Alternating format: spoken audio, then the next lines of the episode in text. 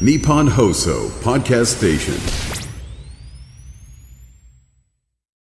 11月17日金曜日。今日の天気は雨のち晴れ。日本放送飯田浩二の OK 工事アップ朝6時を過ぎました。おはようございます。日本放送アナウンサーの飯田浩二です。おはようございます。日本放送アナウンサーの新業一華です。日本放送飯田浩二の OK 工事アップ。この後8時まで生放送です、えー、朝方雨手で起きたという方もいらっしゃるかもしれません、ん、ちょっとねあの関東一円、えー、雨雲がかかっておりますけれどもところによっては、えー、強く降っているところもあるということで、えー、相変わらず房総半島がまだあちょっと強い雨が降ってるのかな、はいという感じ、ね、そうなんですよね。うん、はい。あの、ここからですね、通勤、通学の時間帯にかけて本降りの雨が千葉を中心にこう降る見込みになっていまして、で、一旦雨が落ち着く時間帯もあるんですけれども、お昼前後でまた広い範囲に雨雲がかかる見込みになっています。で、南部、沿岸部ですね、えー、中心に南風も強まる見込みになっているので、えー、横殴りの雨になりそうですね、はい、ちょっとねあの交通関係等々影響があった場合にはお伝えしてまいります。今のところは、えー、特に入っていないということで、えー、あります。えー、そして交通関係と言いますと、まあ、週末に向けて、うん、えー、影響が出るのが山手線の工事であります。あの、渋谷駅をね、ずっと工事続けていたんですけれども、いよいよそれが最終段階になるということでありまして、まあ、ここは、本当ね、もう、あの、ここ、どうだろうな、10年ぐらいですかね、ずっとこう工事を続けていると、えー、いうことがあって、もう、あの、昔の渋谷の様子からすると様変わりしたっていうね、感じになりましたが、あの、駅前に東急の東洋御殿というのがあって、実はその下に渋谷川っていう川が流れたんですけれども、この川の流れを変える工事もやり、で、その東横線に接続していた、まあ JR の駅もそうですけれども、あの、地下鉄の銀座線がね、あの、渋谷駅のところだけ地上に出るような形になって、はい、で、あの、2階か3階高架にえー、ちょうど百貨店のね、えー、脇にこう突き刺さるような感じでホームができてたんですが、それをちょっと動かしたりとか、えー、えー、いろんなことをやって、で、そこに新しく大きなビルを建ててというのはですね、えー、前にもここで話したかもしれませんが、ああれ、やっぱりね、あの、あの辺一帯、東急のビルが多いじゃないですか。はい、で、東急グループの記者懇談会に、コロナの前だと思うんですけれども、こう行くと、まあその鉄道会社もいれば、不動産の方々もいれば、でで、あの、エンタメ関係のね、あの、リクリエーションとか、まあ、あの、ね、渋谷だけじゃなくて、新宿でミラノ座とかもね、ええー、今、歌舞伎町タワーかな、えー、その辺のね、話とかもいろいろ聞きながら、いや、もう渋谷はこれ、100年に一度の、ね、えー、大改造なんですよと。で、ここを逃したらもう次100年動かせなくなっちゃいますんで、ここでやれることは全部やるんですと。うん、いうことで、ものすごい大プロジェクトを動かしてきて、まあそこにはね、あの、鉄道事業者も絡んできて、まあ JR もその、一つと。いうことでありましたが、まあそこもね、あの、もともと山手線の駅があって、で、えー、今、埼京線だとか、都湘南新宿ラインで使ってるところは、昔はあの山手貨物線っていう、貨物列車が通るそうだったんです線路だったのよ、あそこは、えー。私がまだ小学校、中学校ぐらいの時というのは、あそこは山手貨物線というやつで、で、あの、修学旅行でですね、えー、日光に行ったんですけど、横須賀からですね、横須賀線でえっちらおっちら下道というか、あの、在来線使っていくわけですよ。うんうん、で、品川に着いたら、品川の臨時ホームに列車が入って、そこで方向転換をして、うん、で、あの、反対方向に、えー、列車が動いていくと。これね、今、あ成田エクスプレスが通ってる線路があるんですよ。あの、品川から、あ品川までは横須賀線の線路で来て、はい、で、横須賀線から分かれて、うん、えー、山手線に並行するような形で、えー、大崎駅に至ってですね、そこから、あの、埼京線とか湘南新宿ラインの線路に移っていくっていう連絡線みたいのが実はあって、で、それ今、成田エクスプレスで使われてるんですが、当時は成田エクスプレスもなかった、あったったかな？ひょっとしたらあったかもしれないんですけど、ほとんど使うことがない線路をですね、えー、行ったので、山手貨物線中やつを通っていくっていうね、うん、おお、こんなとこ通るんだって、私は一人で興奮してたんですけど、そんなこと分かってくれる友達は一人もおらずにですね、ここはすごいぞと、なんかあの、当時まだフィルムのカメラだったんですけど、はいはい、バシバシ写真撮ったら何、何のことか分からない写真がいっぱい出てきたピンボケしちゃって。ピンボケしちゃってるし、なんでこれ踏切なんか撮ったんだよとかね。そう。いやいや、珍しいんだよ、山手線で踏切っていうのはさ。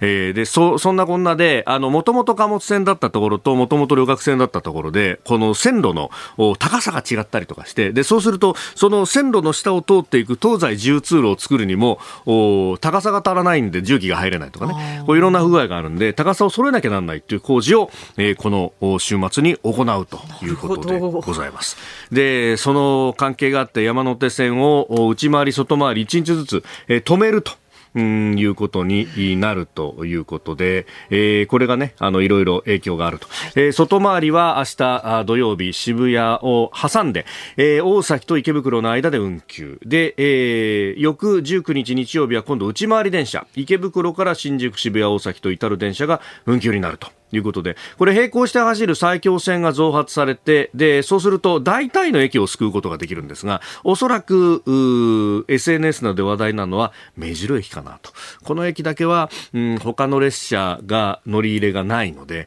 他の駅はみんなね、えー、地下鉄とかいろんなあところで振り替え輸送ができるんですが、はい、おそらく目白はですねそうすると並行して走ってる副都心線の雑司ヶ谷とかあの辺からちょっと歩いてくださいねというようなお願いをすることになるんではないかなと思うんですけれどもちょっとねあの駅の案内と確認していただければと思います。明日のあ今日の終電から、えー、月曜日の始発までの間に工事は終わらせるということになっております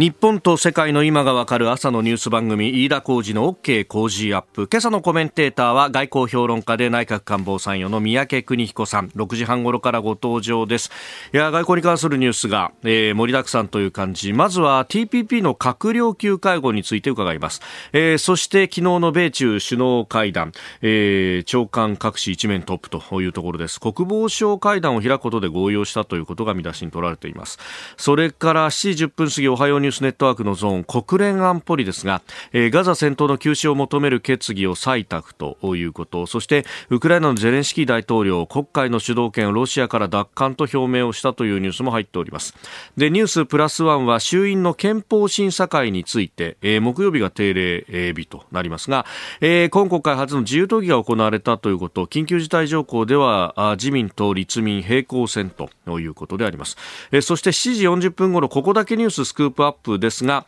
えー、日中首脳会談について、えー、今日午前に実施ということが、えー、先ほど速報で入ってまいりました。日中首脳会談何がというところ、えー、伺ってまいります。飯田浩二の OK 工事アップ。この後8時まで生放送です。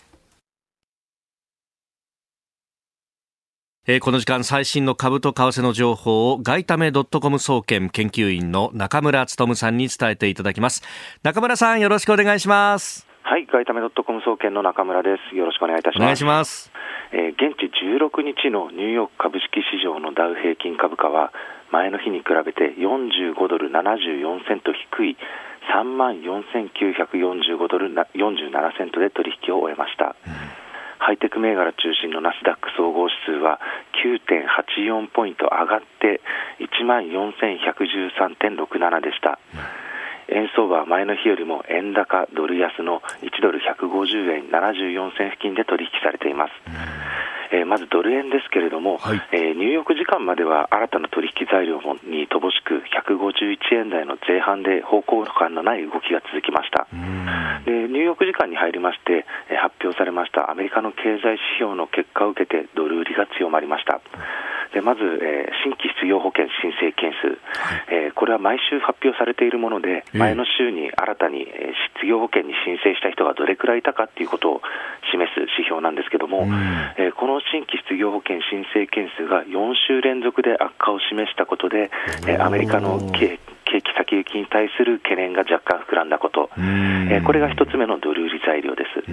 でそして輸入物価指数ですね、はい。あの日本でもインフレの高止まりは輸入物価が下がらないことっていうのが一因とされていますけれども、えー昨日はアメリカの10月の輸入物価指数が発表されまして、はい。えーこれが前の月と比べて大きく低下していました。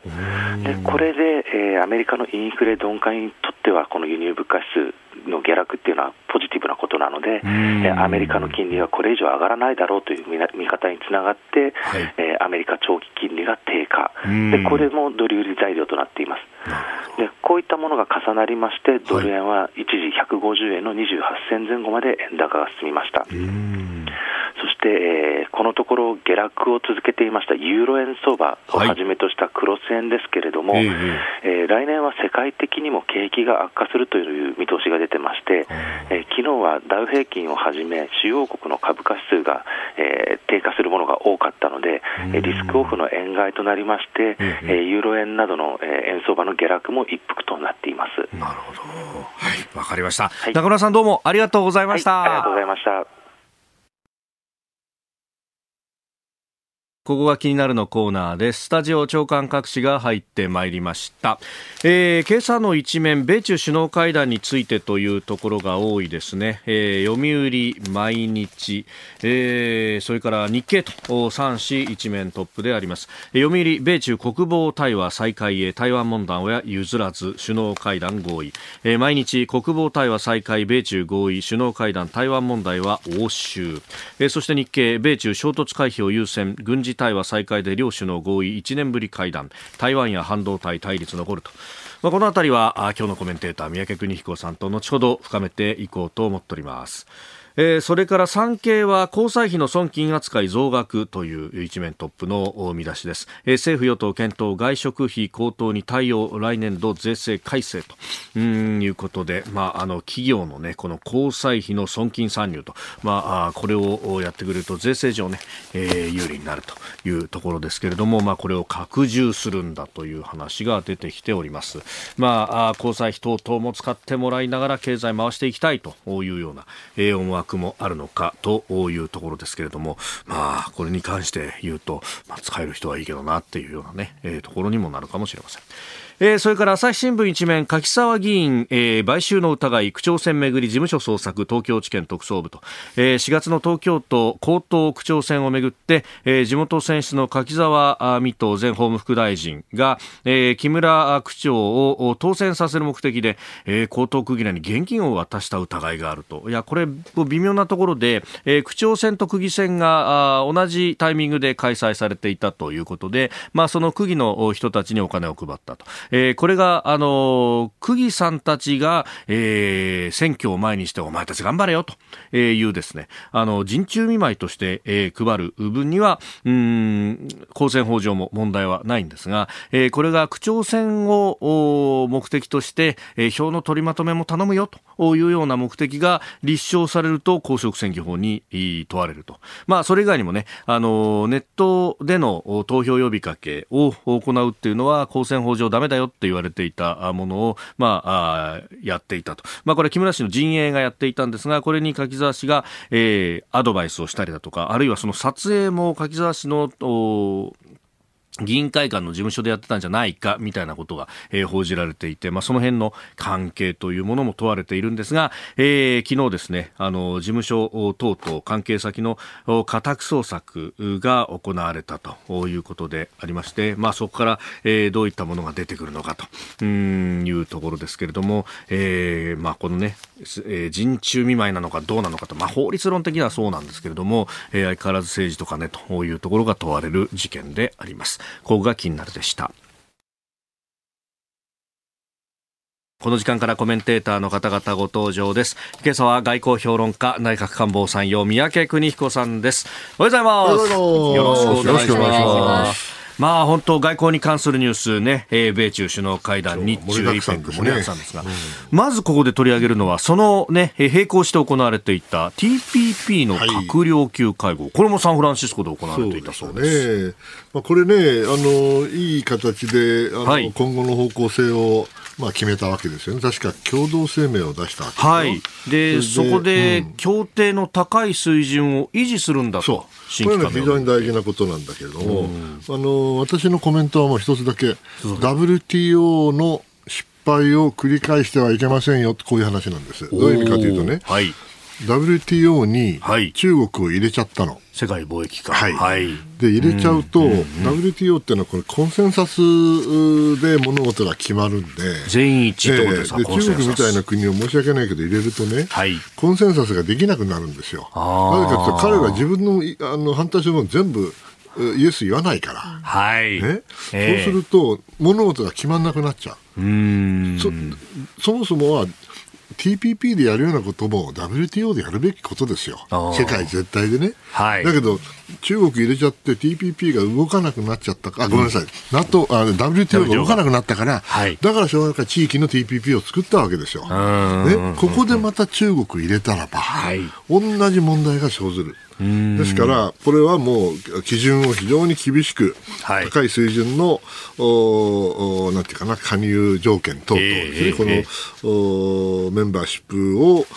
レベルの高い人にするということで維持するというのはすごく大事なんですよ。ですから、あの、まあ、この、確かイギリスがもう入るんですよね。そうですねはいそうするとこの後はいくつか国があって、まあ、中国と、それから台湾もはい関心があって、手を挙げてますねうんから、あーマレーシア、ベトナム、うん、あ、じゃないか。えーとここから来るのは、そうですね。あと、エクアドル、エクアドルだ、コスタリカ、ウルグアイ、ウクライナウ。クライナ。うんうんまず EU 入った方がいいんじゃないかっていうのはいいや。それは置いといて。はい。そういうあの国々もすべて同じ条件でええ、そして政治的な配慮をせずに、あのちゃんとお試験を通って入ってらっしゃいねと、裏口入学はダメですよと、ええ。はい。そういう人はすぐ退学ですよってこういう話。あー。まあ、あの WTO のあの交渉もそうでしたけど、関税の部分を下げようというのと、まあ、並行して非関税障壁と言われる、まあ、あの国営企業優遇とかそういうようなことやっちゃだめよと。いうことをやっていて、ただ、あれってそうですね、安全保障の言い訳があると少し下げられるみたいになって、中国はそこを使おうとしてた。それはあの、常識的な範囲のね、はい。だけど中国の場合、全部安全保障になっちゃうから、それからあの今は物のさあ貿易、それから非関税、えー、てか物以外のものですけども、ええ。これ大事なのはササービス貿易って、私、実はサービス貿易室長だったから言うんだけどおもー、これねサービス貿易っていうのは、基本的にサービスだから、国内で規制がものすごく多いわけですよ。ええええ弁護士だとかね、はい。会計法だとか、こういうもうテレコムから海運から金融から全部これサービスなんだよ。それ、えー当然各国で、はい。あの規制がある。その規制をどうやって下げるかっていう話なんだけど、中国なんか入れたらね、はい。規制だらけだから、そうですね。うん、それで、それもダメ、これもダメ、それもダメって言ったら、コンセンサスできなくなっちゃうのよ。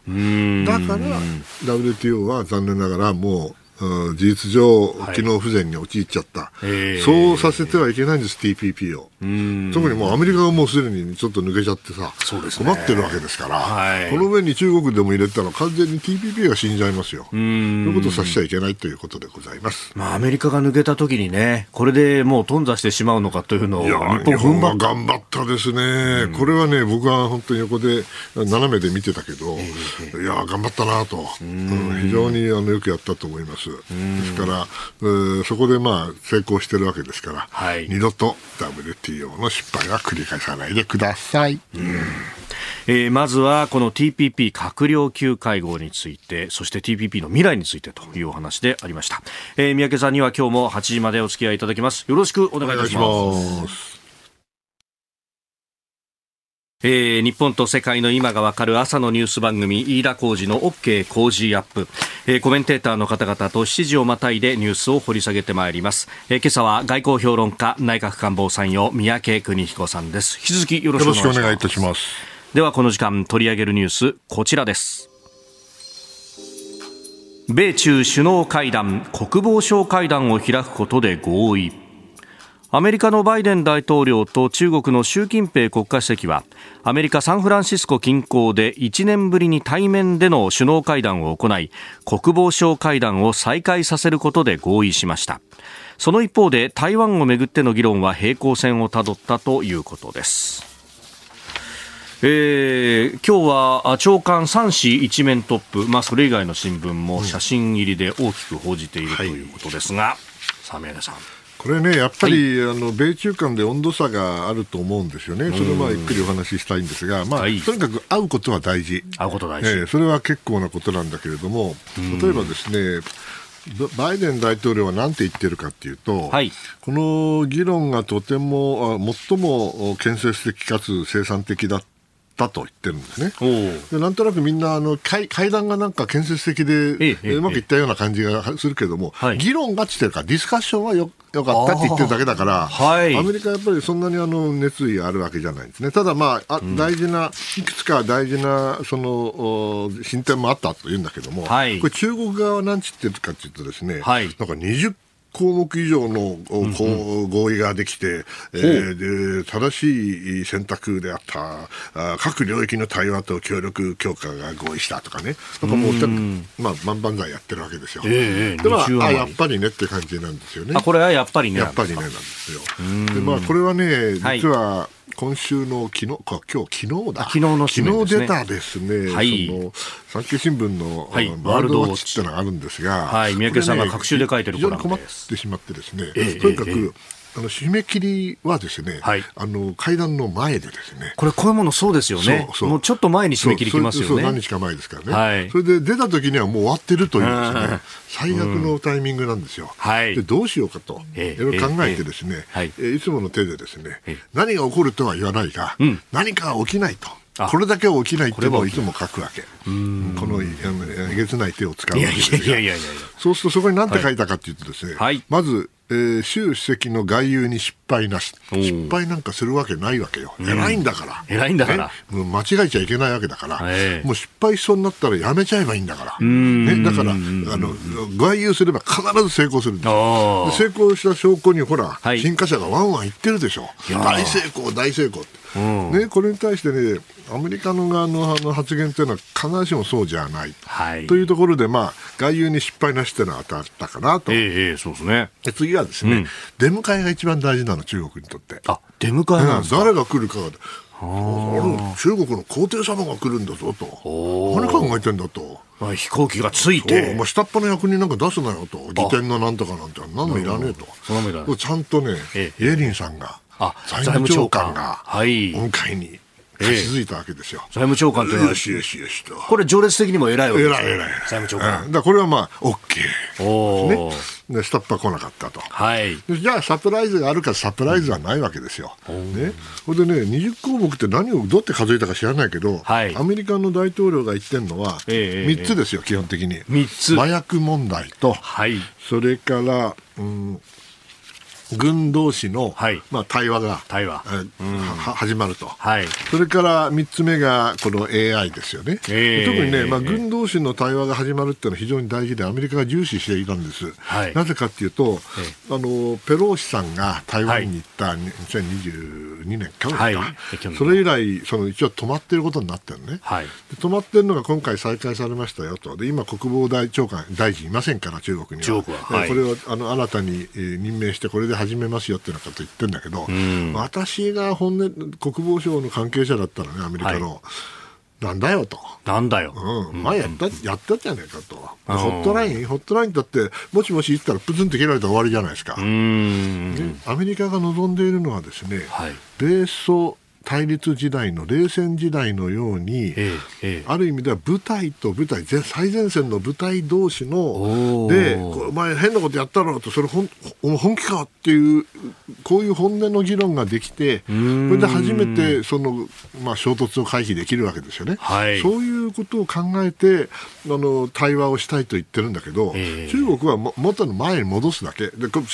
防中国の国防大臣なんて実権ないですからそういう人たちと話しても意味ないからって言ってるのに、まあ、その意味では残念ながらサプライズはなかった。進展はなかった。国防の対話は始まったかもしれないけども、ええええ本当にアメリカが望むようなレベルの会談ではないだろうなと思うんですね。そういう意味で、まあ、ちょっと、あの残念なんだけど、はい。でもまあこんなもんでしょう。まあこんなもん。ねえこれだけあのこじれたものがですね、はいだから中国側は今もうやりたくてしょうがなかったんだと思う。経済的に辛かったから。はい。ですからそういう意味では、あの中国がどっちかと下手に出た会談ではあったと思います。なるほど、下手に出ただけにこう対外的な、ね、見え方としては見え方としてはちゃんと大成功。大成功とやらなきゃいけなかった。じゃないと困っちゃう。なるほど、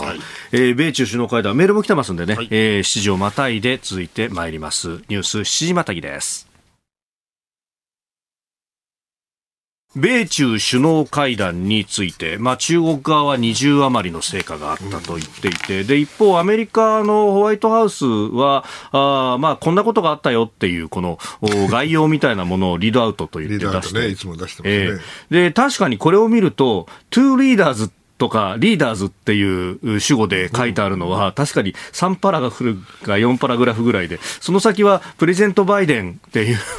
こう、ね、うん。バイデン氏が何て言ったかだけを話すみ、あの、うん。書くみたいのがあって、だからやっぱこう、で、しかもその合意項目の一番上が、薬についてでしたね、これ、薬物について。まあね、だけどあの、こういう場合、その共同声明とか、はい。えー共同記者会見やって文章を出すとか言うんであればいいけど、ええそうでない、一方的に出してるでしょ、両方とも。そうですよね。その時は、基本的にあの、まあ、うんサマリーは言うかもしれないけど、あとは自分が何が言ったか、相手が何が言ったかっていうのは言わない。だって相手は相手の意見があって、意見が違うかもしれないからね。はい。そういう意味では、あの今のか形式っていうのはよくある形なんですよ。ですから、あのあまりあの成果なかったっていうことなんですけど、やっぱりそういうことになるそうですよ。で、ええほん本来なら紙ができ出ておかしくないわけですから。共同文書的なものが出ても、おだ今回は、まあそこまでもいかなかったとか、いいや、まあ、よくここまで来来たなとお言ってあげた方がいいんじゃないですかね。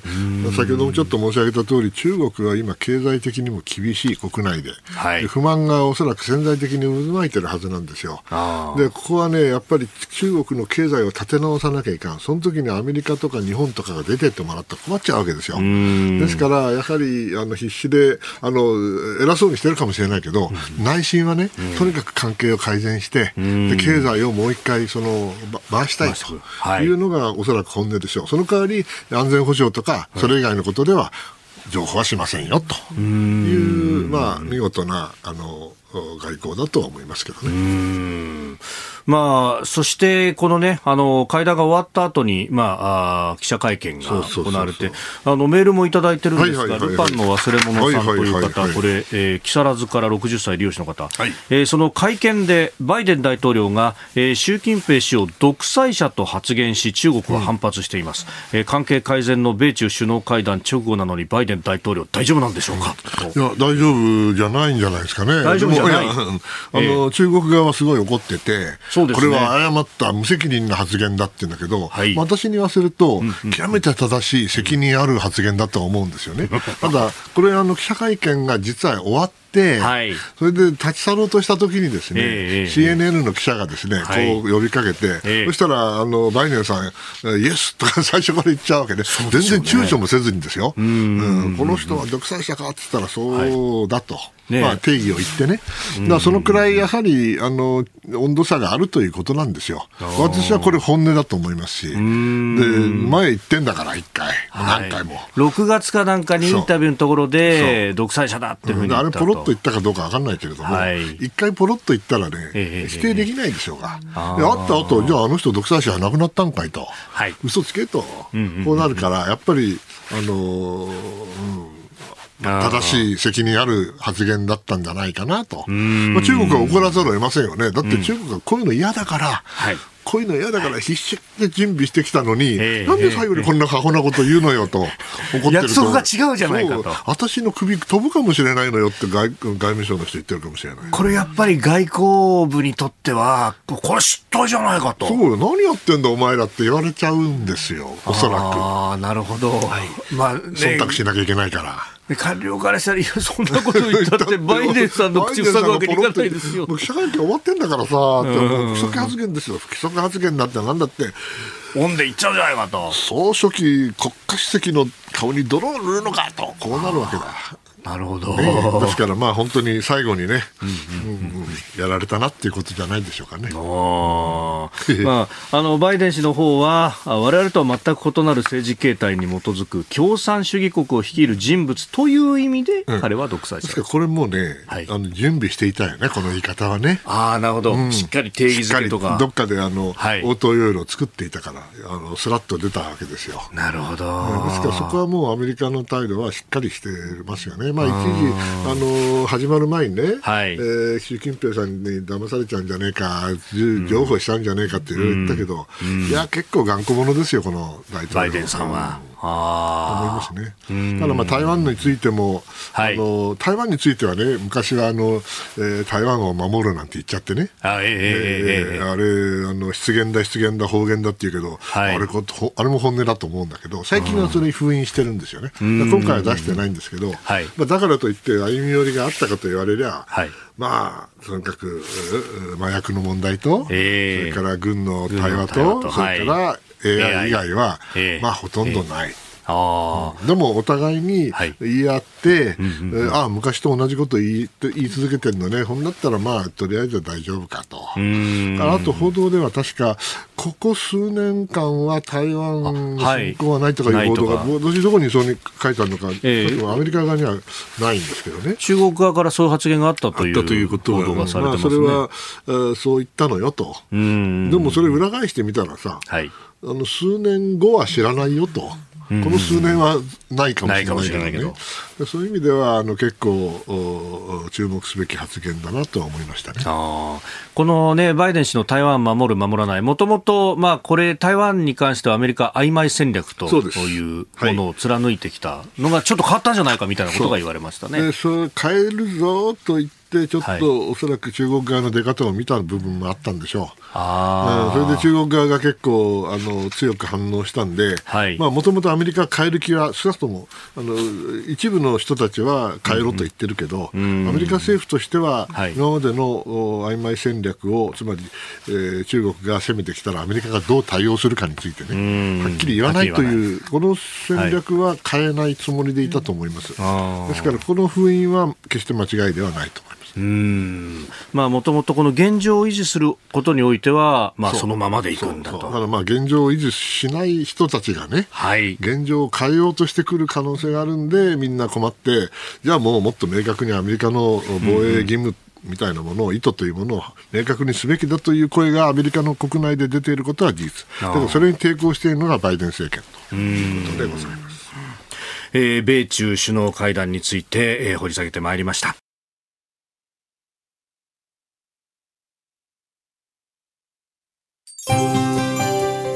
日本と世界の今がわかる朝のニュース番組飯田浩二の OK コージーアップ。ここでポッドキャスト YouTube でお聞きのあなたにお知らせです。OK コージーアップ週末増刊号を毎週土曜日の午後に配信しています。1週間のニュースの振り返りこれからのニュースの予定や今後登場いただくコメンテーターのラインナップをご紹介しています。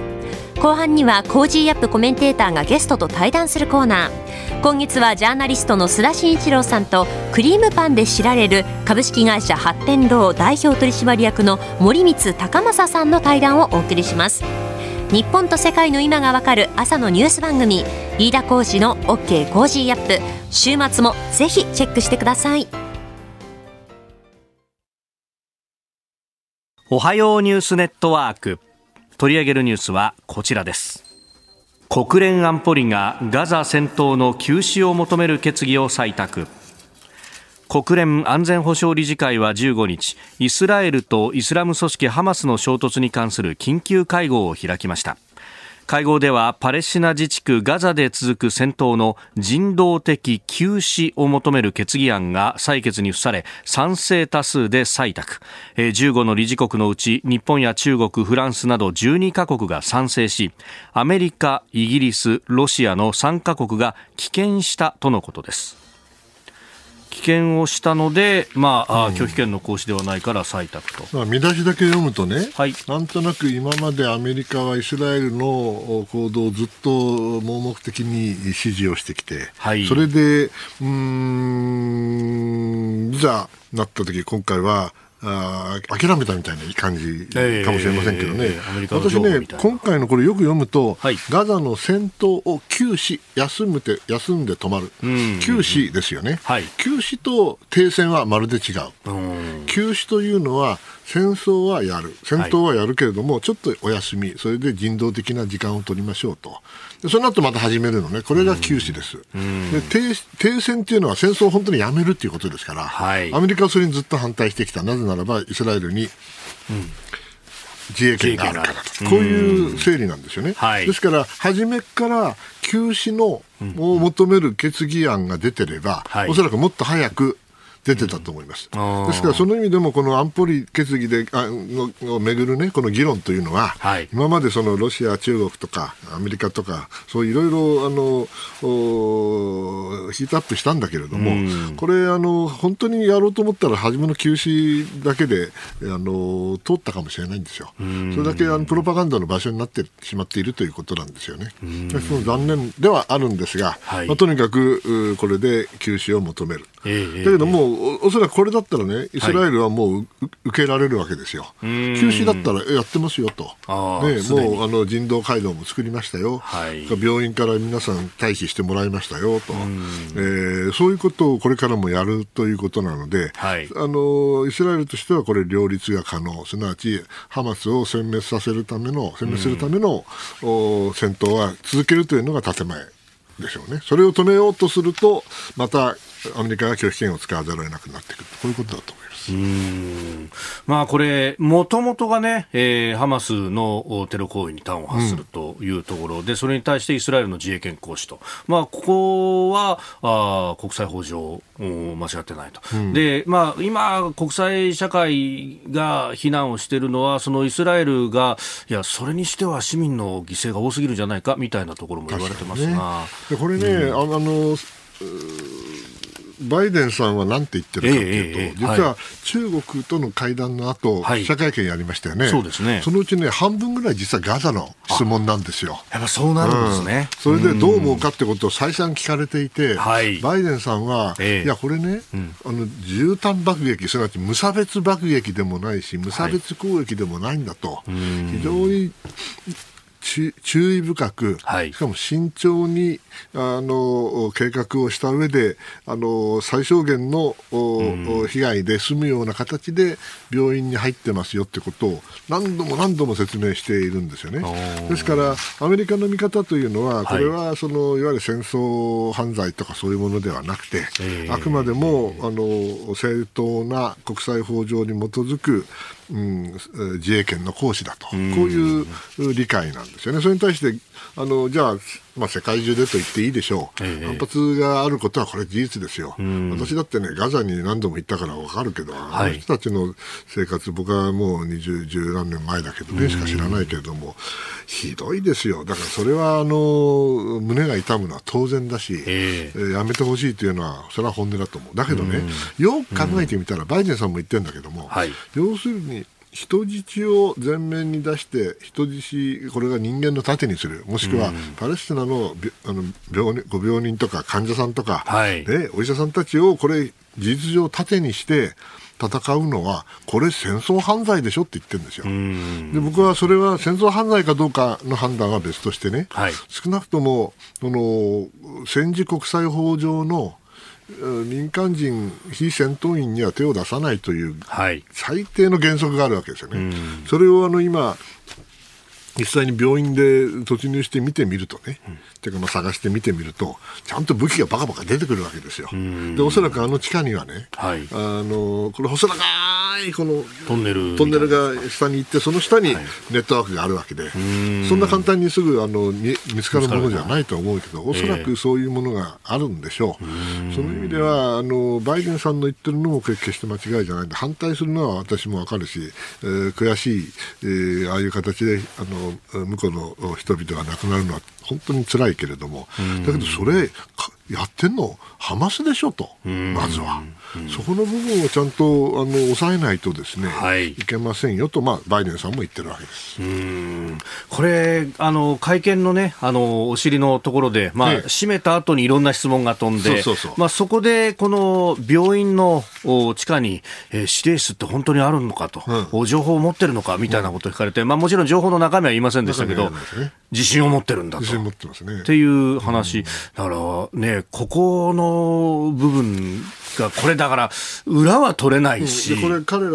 大統領はなんて言ったかというと、はい。これ、イスラエルの情報ではなくて、自分たちの情報で、はい。あの確信を持っていると、こういう言い方をしてるんですよね。ですから、それはアメリカだってこれ、同じようにあの調べているはずですから、えあのかなり角度は高いと思います。どのくらいの大きな規模かってこれ、しかもおそらく10メーター、20メーター深いところにあるはずですから、あのすぐに分かるわけではないけれども、やはりあの民間人を巻き込む戦い方って、これ、えーね、これやっぱり軍隊、普通の軍隊だってやらないんですよ。だからハマスは普通の軍隊じゃないんですよ。これをテロリストと呼ぶのは、ある意味で正しいと思いますよ。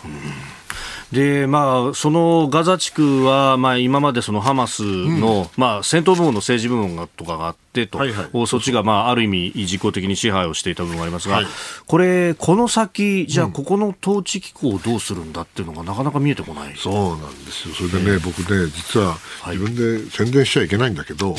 あの、ワールドワッチ書いてるでしょ？はい、ね産経新聞のね、ええー各週でコラム書いてえらっしゃいます。2012年、おお今から10年以上前ですか？2012年の1月、11月29日、はい。ね、ええに、ええハマスの現実を直視せよっていうの書いてるの。ほう、うん、ほう。それでね、全く同じようなことが起きてて、それで世界はですね、そのおイスラエルのそのお自衛権について言及してるけども、どうのこうのってごちゃごちゃごちゃごちゃ書いてあって、でそこに結論なんて書いてあるかっていうと、はい。要するに、パレスチナ国家をちゃんと認めて、二つの国家を作りなさいと、まあ一つイスラエルはできてるけれども、はい。パレスチナの国家を作った上で、それで政治的な解決をする以外に、この問題は終わりませんよって言ってるわけ。はい。自分で言うのもなんだけど。それでね、読み返してみるとね、はい。あれ？これ、この間書いたのと同じだ。えーね、10年以上、その問題の核心が変わってない。変わってないんですよ。あもうショックでね、あれ、こんなの書いたっけ？と思ったら、あれ、あれ、あれ、あれ、あれ、と思ったぐらい。ですから、あの、まあ、状況は悪くなってるんですけどね。はい。当時はまだ、あの、1000人だ、2000人だって話だったんだ。から、これは今1万人になってるわけですから。な明らかには、あはい。状況は悪くなってはいるんですけども、うん、しかしその本質は変わってないなと。でそのパレスチナの国家の部分ですけれども、ヨルダン川の西岸ファタハという人たちがやってますけど、これが正当性もどうかとか、弱体化してるとか、腐敗もひどいとか、まあ、自治政府があるんだけど、はい。選挙がない。選挙がない、2006年からない。そんなに長何くないね、やってんのと、はい。ハマスが勝っちゃ勝っちゃうからね。選挙やれば、やれば。うんだからやりたくやないと、りたくない。だったら自分がクビになるからね。ええ。だけどまあ、ちょっとそれじゃあ、当事者能力ないよねっていう話なんですが、はい。やっぱりあの、今、イスラエルはガザを占領して、まあ、反永久的にかどうか知らないけど、やろうとしてるけど、アメリカはそれに反対してるわけですよ。ドローン私も個人的には反対で、あんなとこ、ね、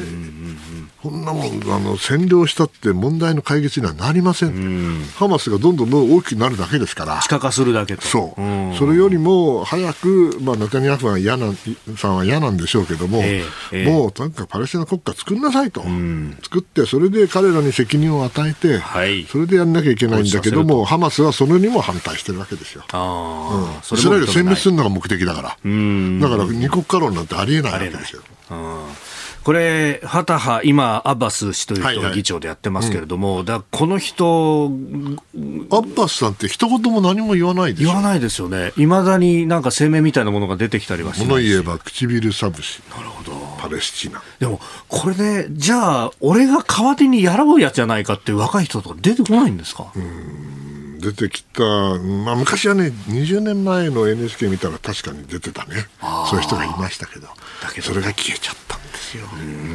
ますます状況悪くなっていってね、かわいそうなのはパレスチナ人です、おっしゃる通そうですすよね、一般の市民の人たちがと。だけど、パレスチナにも問題があることもこれまた事実なんで、そのことを直視した上で、あのイスラエルを、はい。批判すると、それがあるべき姿だと思います。えー、この時間三宅邦彦さんとお送りしてまいりました。日本総でお聞きの方この後も三宅さんにお付き合いいただきます。おはようニュースネットワークでした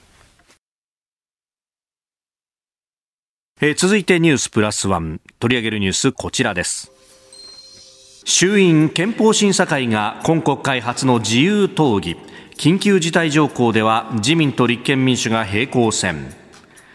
衆議院の憲法審査会は昨日今国会初の自由討議を行いました。緊急事態条項の創設が主なテーマの一つとなって積極的な立場の自民党と消極的な立場の立憲民主党の主張が平行線をたどったということですまあ、緊急時の国会の機能の維持ということ。あれね、この見出し読んでね、私よく分かんなかったんですよね。はい、今国会初の自由討議。と、えー、いうことは、今まで自由じゃなかったっていうことなんだ、ね。で、それはおそらく自由討議っていうのは、台本がないっていうことかな、じゃ台本の、いや、今まで台本のある討議しかしてなかったのかいと、こんな面白くない。に決まってますよね、まあ、そろそろだって国会答弁読み合ってんだから、はい。ねなんて言っちゃ怒られちゃうんだけども。やっぱり自由討議やるんだったら本当に自由にやったらどうかなと思うんだけど、えー、中身を読んでみたらね、はい、結局、自民党の中谷先生、これは緊急時の、ね、今おっしゃった、はい、国会の機能維持のためにいろいろ変えなきゃいかんと。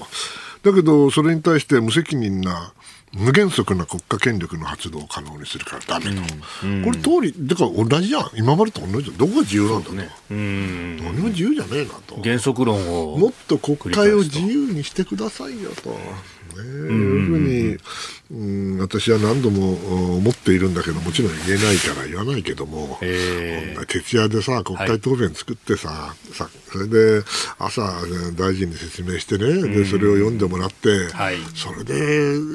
なんか国政やってるっていう感じは全くあのおかしいと思うんですよね。あれ国会あの議事録に残すためにやってんだから。あはい、ね、だけどそ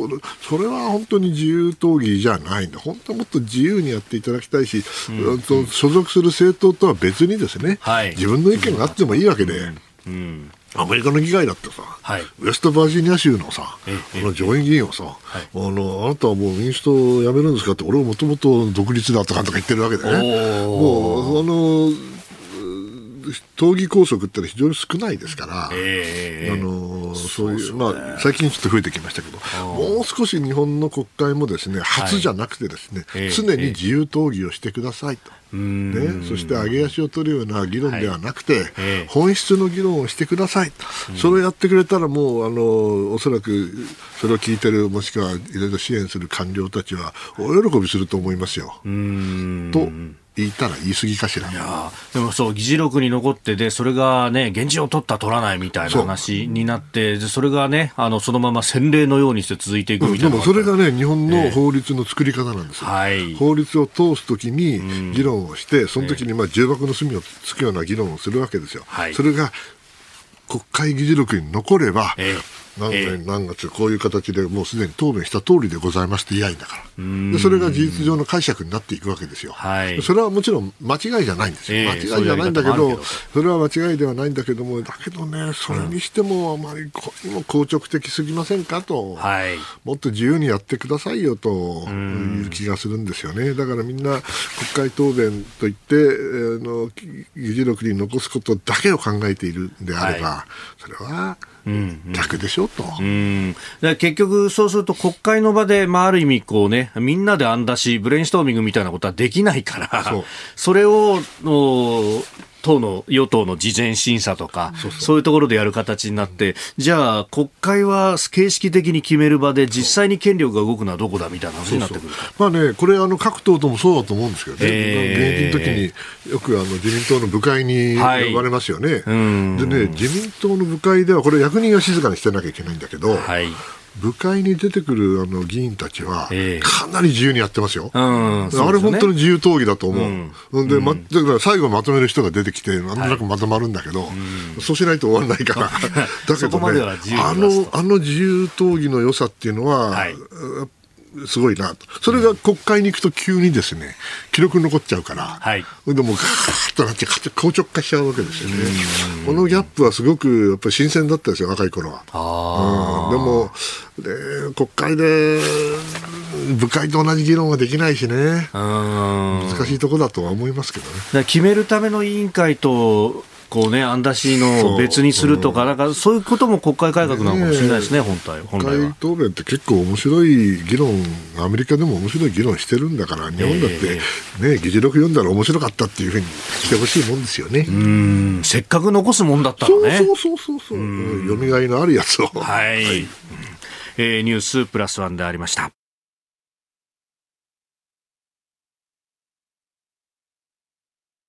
さあ、続いてはここだけニュースですね。はあまだやっとんのかね。いやー、いや、まだまだやりますよ。では、この時間、ここだけニュース、スクボープはい、結構でした。ありがとうございます。はい。日中首脳会談、日本時間の今日午前に実施へ。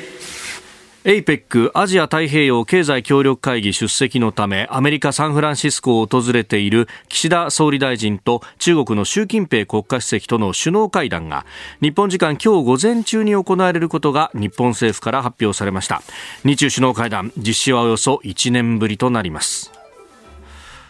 これギリギリまでなんかまあ、じらすんですよね。じらすんすか、うん。ああ、そういうもんですか？ええんだぞ、俺は、と。ええええええ。ずっと調整中、調整中って。本当は向こうがね、さっきも申し上げた通り、アメリカと同じで経済がね、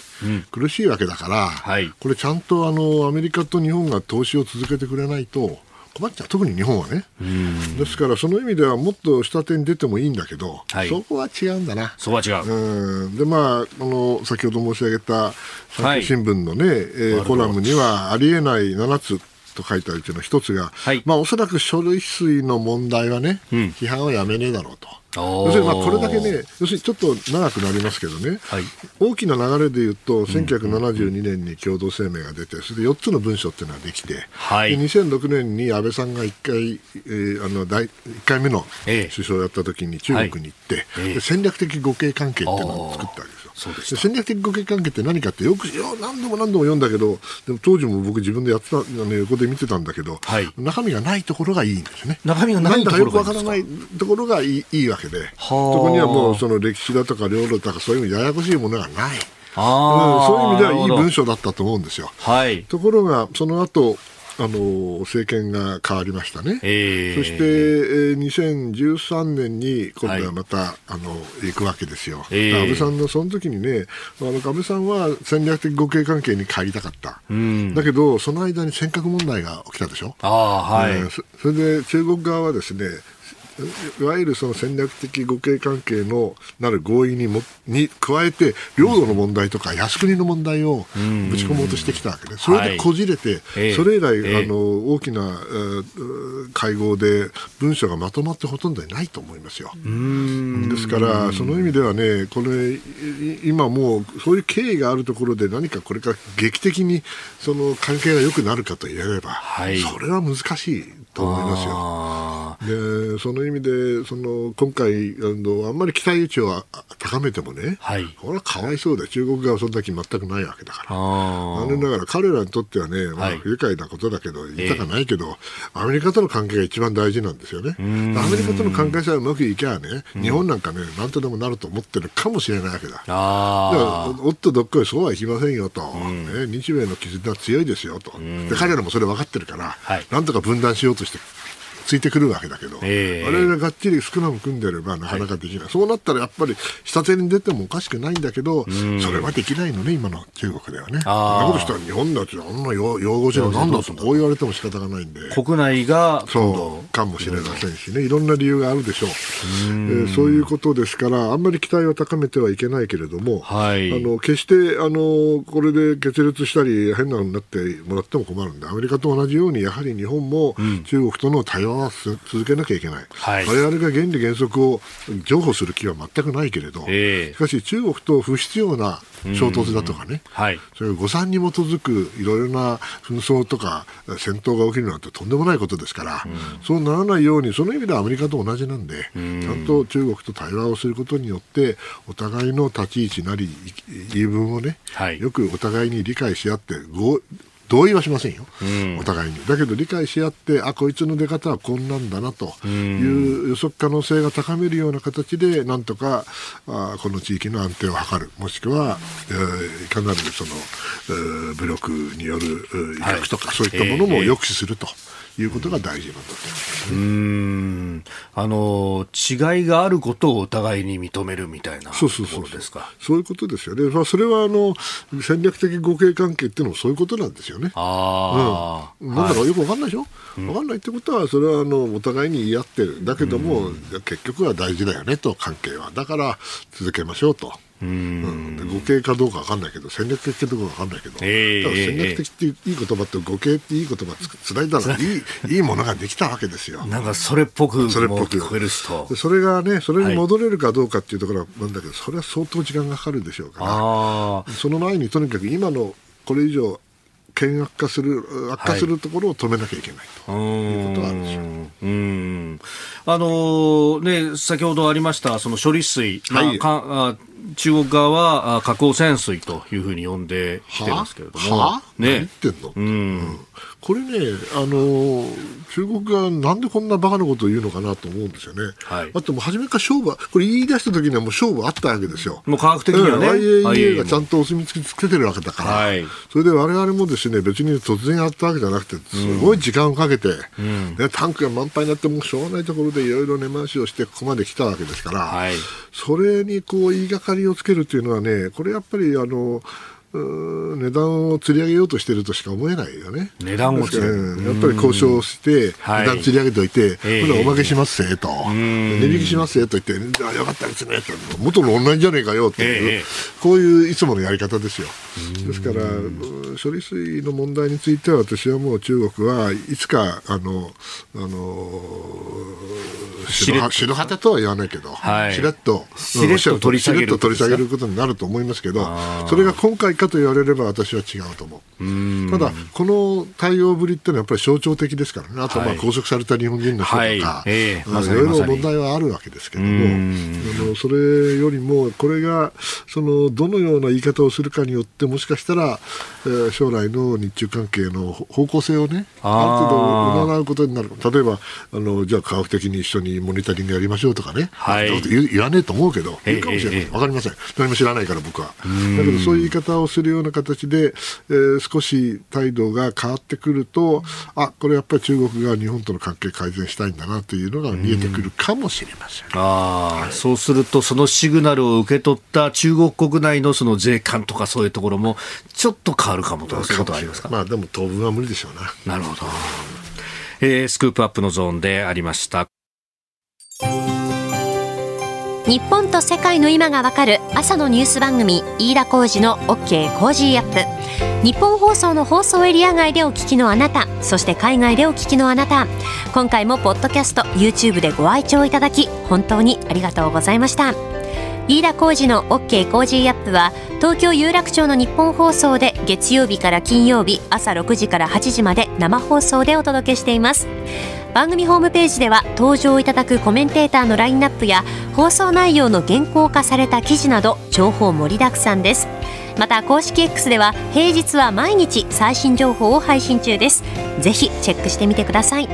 そしてもう一つ飯田浩司アナウンサーが「夕刊フジ」でコラムを連載中。飯田浩司の「そこまで言うか」毎週火曜日の紙面もぜひご覧ください。日本と世界の今がわかる朝のニュース番組飯田浩二の OK コージーアップ。忙しい朝そして移動中ニュースを少し深く知りたい時ぜひ AM、FM、ラジコはもちろんニッポン放送のポッドキャスト YouTube でチェックしてください。